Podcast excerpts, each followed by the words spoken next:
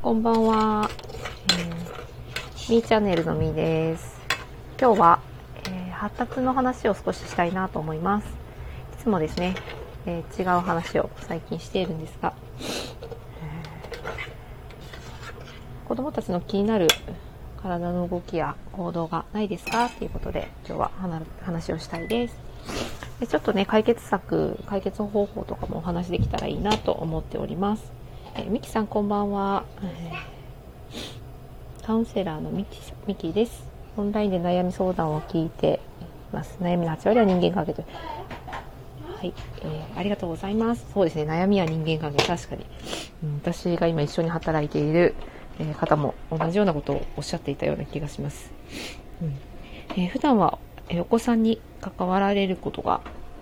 あられるんですかね。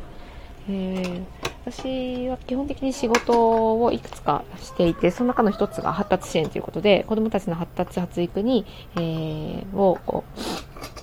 えー相談を受けたりとか、見守ったりとか、一緒に遊びながら、えー子供えーその子のですね、体の状態を見たりっていうのを、えーやったりしていますけれども、えー子供のですね、発達を見るっていう視点として、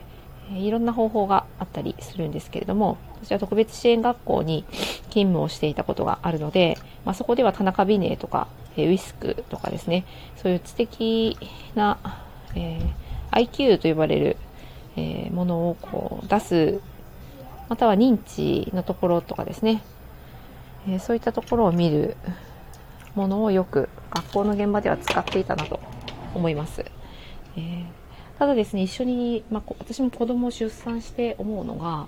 まあ、それだけでは測れないものがあるんではないかっていうのと、もともとその、えー教員として働いていた時に、なかなかそれでは拾えないお子さんたちがいるっていうことをですね、えーすごく切実に感じていて、えーなかなかその、そこで出た数値や、えこういうことを、えーなんか支援策に入れていきましょうというふうに提案したところで、なかなかこう、うん、子供たちがうまいことですね、えー何かこう、やり遂げたいときに、役立つようなプログラムを組めなかったりとかですね、えーまあ普通に、学校では、えー言葉でですね、指示をしたり、えーコミュニケーションすることが多いので、えそれでは全くうまくいかないっていう場面をたくさん見てきました。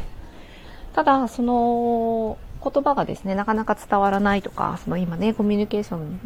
は人間関係の8割っていうふうにプロフィールにミキさん書かれていましたけど、本当にそうだなと思って、何をしたいのか、どういう思いがあるのかっていうのを、やはりそのお子さんたちもですね、喋れないながらに伝えたいことがあったりとか、えーただ、あの、本当に言葉として表出できないだけで思っていることっていうのがあるんじゃないかっていうのをずっと感じながら、えー仕事をしていたので、えー読み取る何かこう、きっかけはないかって本当にずっとですね、人間観察もともと好きではあったんですけど、すごく、えー観察をするようになりました。この観察をするっていうえことはすごい重要で、まあ、変化に気づいていくっていうのもすごい重要なんですけれども、まあ、その当時はですねそこから先のノウハウが全く私にはなくちょっと学ぶす術もなかったので、まあ、学校でやられていることを信じて、ね先生たちがやられてこれを軸にやっていこうという支援方法があったのでそれを使ってやっていました。ただ、限界を感じてたんですね、私は。なかなかそれで、それだけでうまくいいくことがないなというふうに思っていて、むしろなんか状態が悪くなるお子さんとかもいたりして、まあ、これは他に何かないのかなって、これで行き詰まるなんての、えーもうすごく悲しいなっていうふうに無力感をすごく感じて、で、一旦ですね、結婚と同時に、まあ、ちょっと他県に、えー引っ越したので、えー退職をして、で、また今度、特別支援のお子さんたちに関わるときは、何か、えー私が、あの、学びを深めて、また関わりたいなというふうに思っていました。そういうお子さんと関わったことないので参考にあありがとうございます。私は5年ぐらい学校での現場で働いていてで今ちょっと働き方を変えて、えーまあ、グレーとかですねあのは診断がついていないようなお子さんが結構多いんですけどあのお母さんから直接相談を受けて、まあ、どもりがあるとか、あと、ちょっとですね、行動が気になるっていうふうに幼稚園側から言われて、どこに相談していいのか全くわからないとかですね、えー、そういうこう、お母さん自身はそんなに、えー、どうかなって気になってるぐらい。でも、まあ、幼稚園から言われて、それで改めて向き合うっていうことがあったりですね。えー、また、あのー、ご夫婦でですね、同じようにそのお子さんのことに関して情報共有ができず、なかなかこう、家庭での取り組みっていうのが難しいとかですね、そういう相談を受けたりとか、うん、していました。で、私が今やっているのは、あのー、大体はですね、環境を整えたりとか、その子が分かりやすく絵で見せたり、えー、写真で見せたり、コミュニケーションのツールを増やして、えー、環境から整えていくっていう領域が多いんですけれどもまたもしくは、えー、認知面ですね、えー、まあもうちょっと訓練みたいな。私にはですねそういう風に感じてしまうこともあるんですけどまあ、1対1でなんかペグ刺しって言って穴が開いてるところにちょっと作業療法士さんがやられるような手先が器用になるための、えー、動作を一緒に練習をしてで生活に落としていくような、まあ、まあ、そういったカウンセリングとかもですねあったり。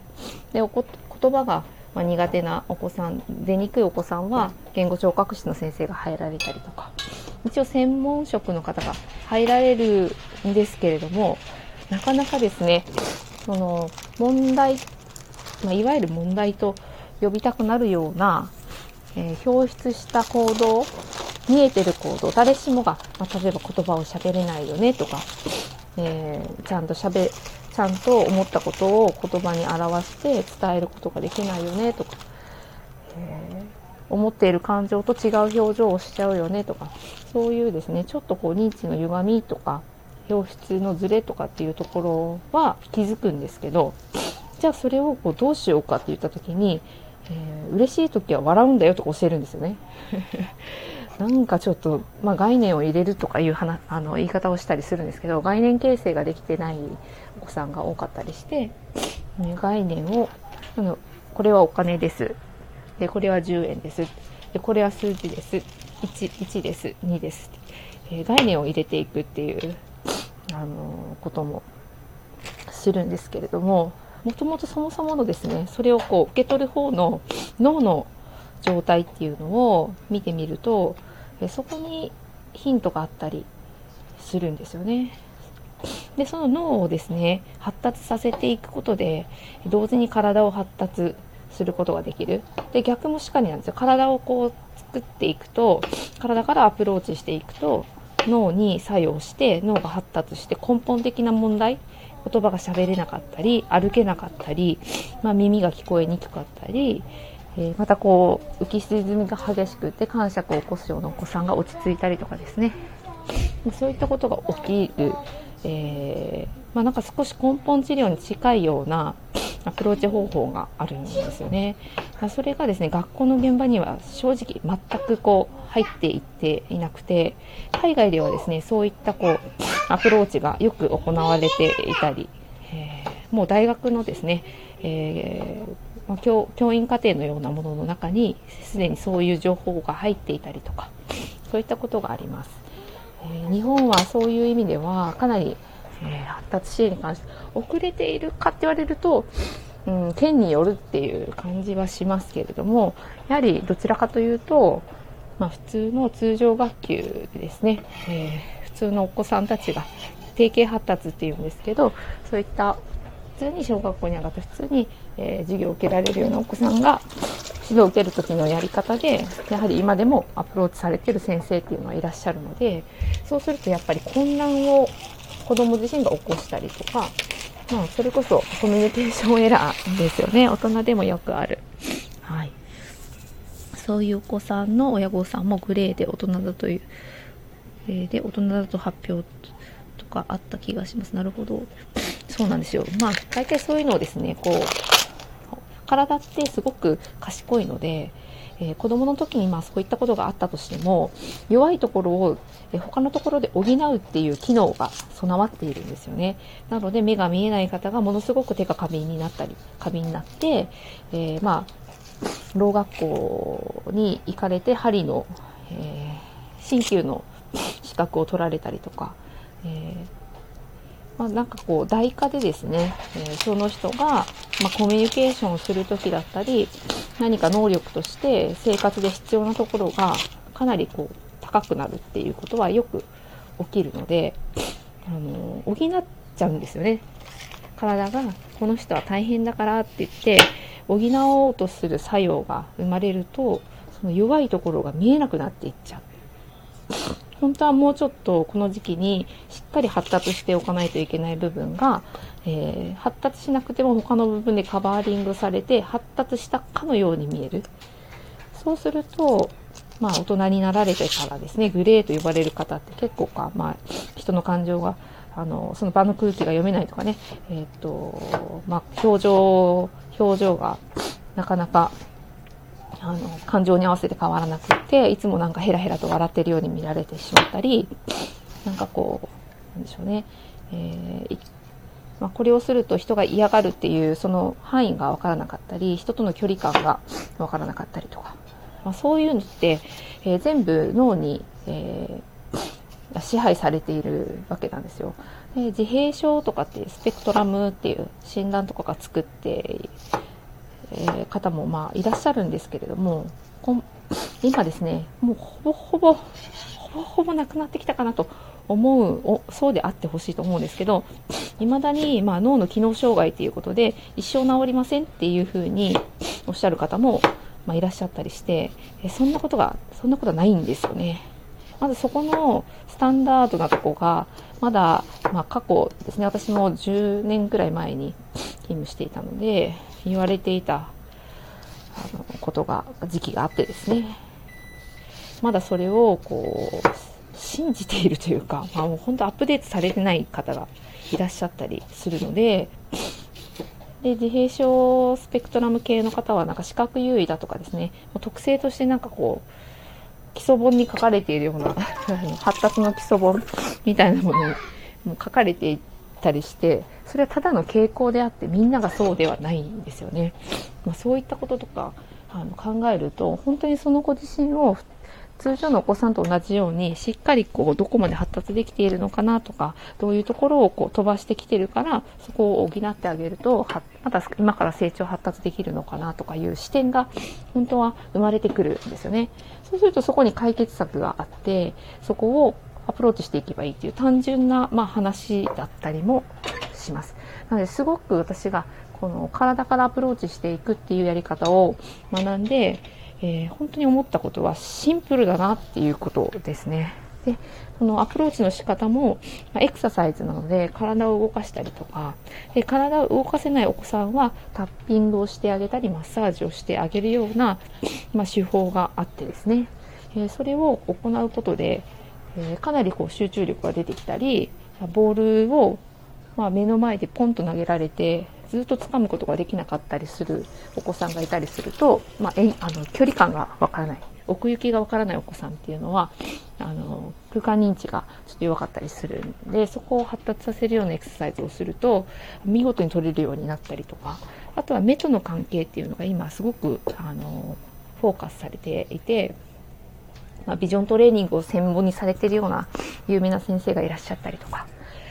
あのメガネをですね、少しこう、サポートのメガネをつけることで、目が良くなるっていうよりは、視機能とか、あとは、目が捉える情報の、えー、感覚が変わって、バランス機能がアップしたりとか、えー、そういったことが体で起こるっていうのがもう分かっていて、えー、そういったアプローチをですね、もうされている方がいるにもかかわらず、やはり学校の方ではなかなか追いついていないようなえー、そういったのが現状かなっていうふうに思っていて、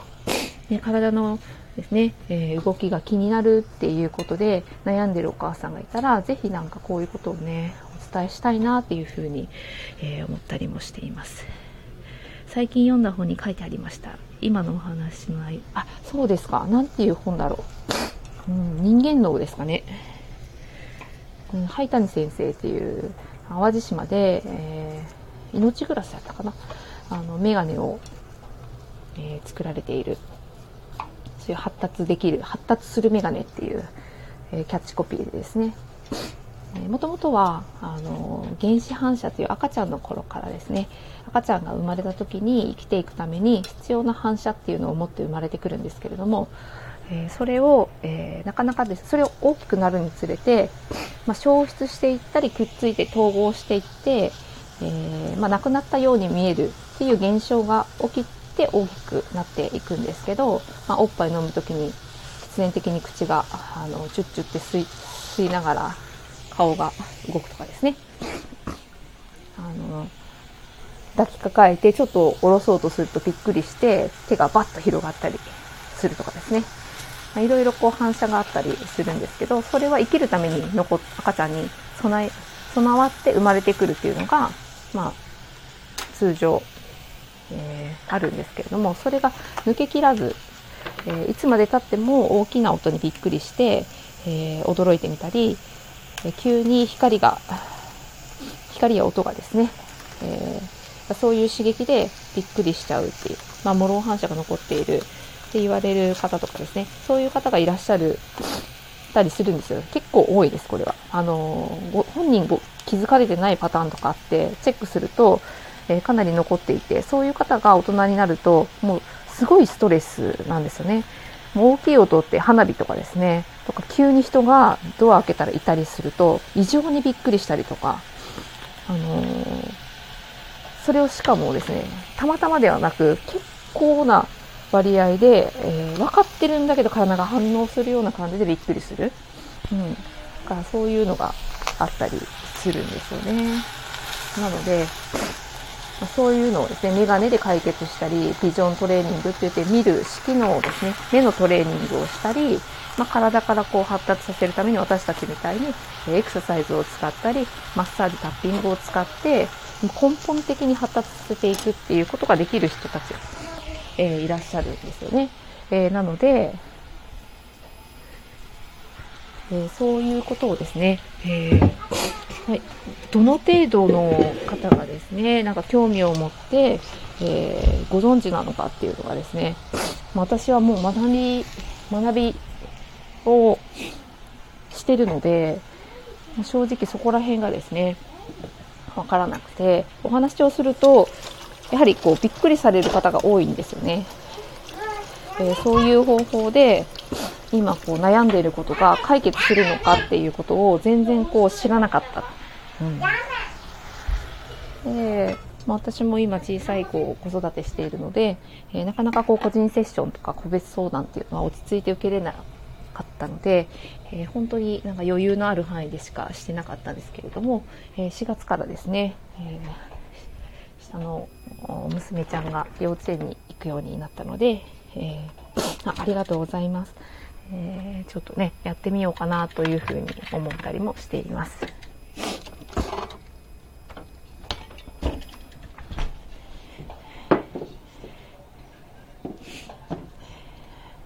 体からのアプローチ、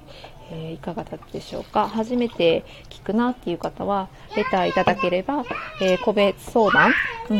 ん、もう、まあ、このライブで限定でやってもいいですし、えー、何かこうコラボでお話しする機会があれば、コラボでお話しさせていただくっていうのもできますので、えー、ぜひ気になる方は、え連絡いただければ嬉しいです。で、インスタとかも貼ってるんですけど、インスタはクライアントさんと連絡用に立ち上げて、あまり発信はしていませんけれども、えー、この場で、えー、お話しすることが一番多いかなと今は思います。で4月からまあ準備が整えば、まあ、始めていきたいこともあるので、えー、その際はまた連絡を、うん、あの発信して、え告知とかしていきたいなというふうに思っています。では今日はこの辺で終わりにしたいと思います。ありがとうございました。